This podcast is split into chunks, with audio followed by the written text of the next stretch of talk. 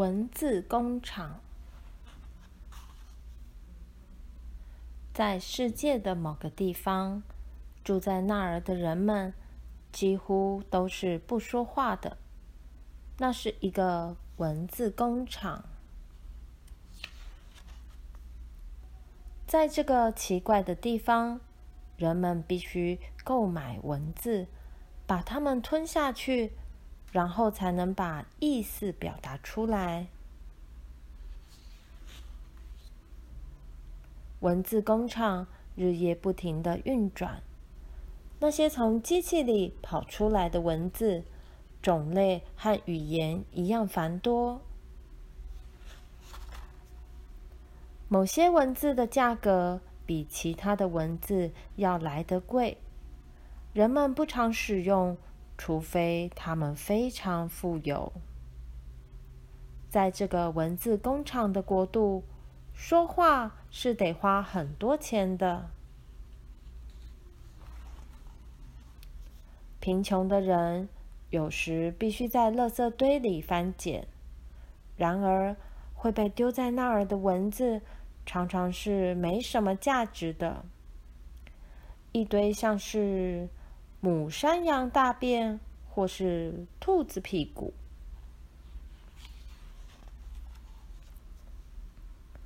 春天到的时候，就会有文字大拍卖，人们可以用很便宜的价格买到一大袋的字，但是这些文字的用途都不太大。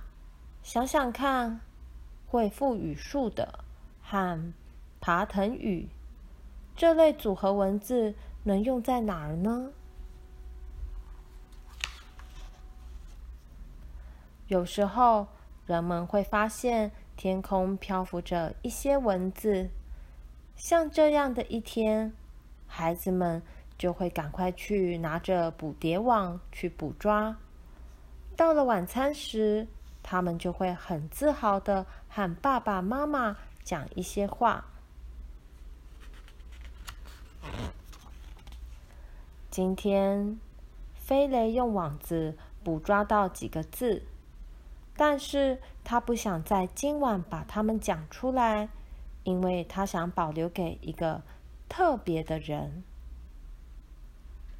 明天是西贝尔的生日。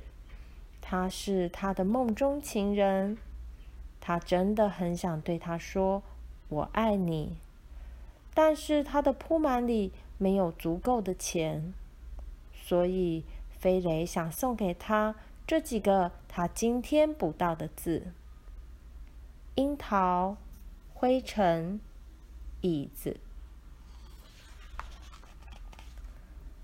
西贝尔住在隔壁街。飞雷按了他家的门铃，他没说“早，今天好吗？”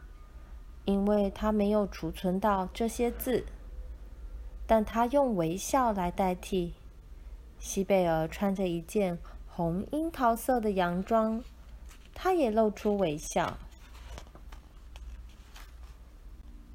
但是飞雷发现，在西贝尔的后面还站着一个人——奥斯卡。奥斯卡是他最大的敌人。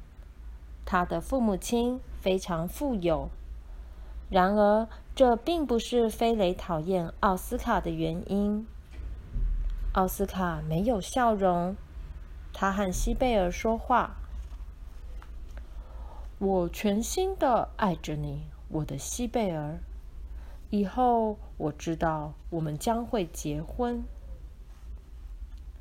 他有的是财富，多到什么话都可以讲。飞雷想，西贝尔还是咪咪笑着，只是飞雷现在不知道要向谁微笑。在奥斯卡的眼神中充满了自信。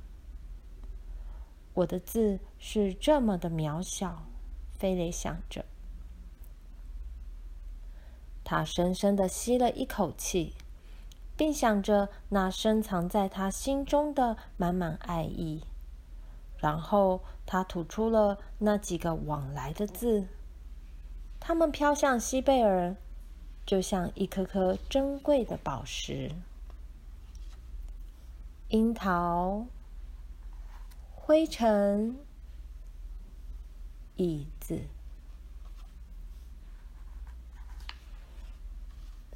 西贝尔不再笑了，他静静地注视着他，好像他没有储存到什么话可以说。接着，他慢慢地走向飞雷，并温柔地在他脸上亲吻了一下。飞雷只剩下一句话可说，那是很久以前他在垃圾桶找到的。混在一大堆母山羊大便和兔子屁股的字中间，他好喜欢这句话，他一直把它保留着，想留到一个特别的日子。而这个特别的日子来临了，他直直的望着西贝尔，说：“再一次。”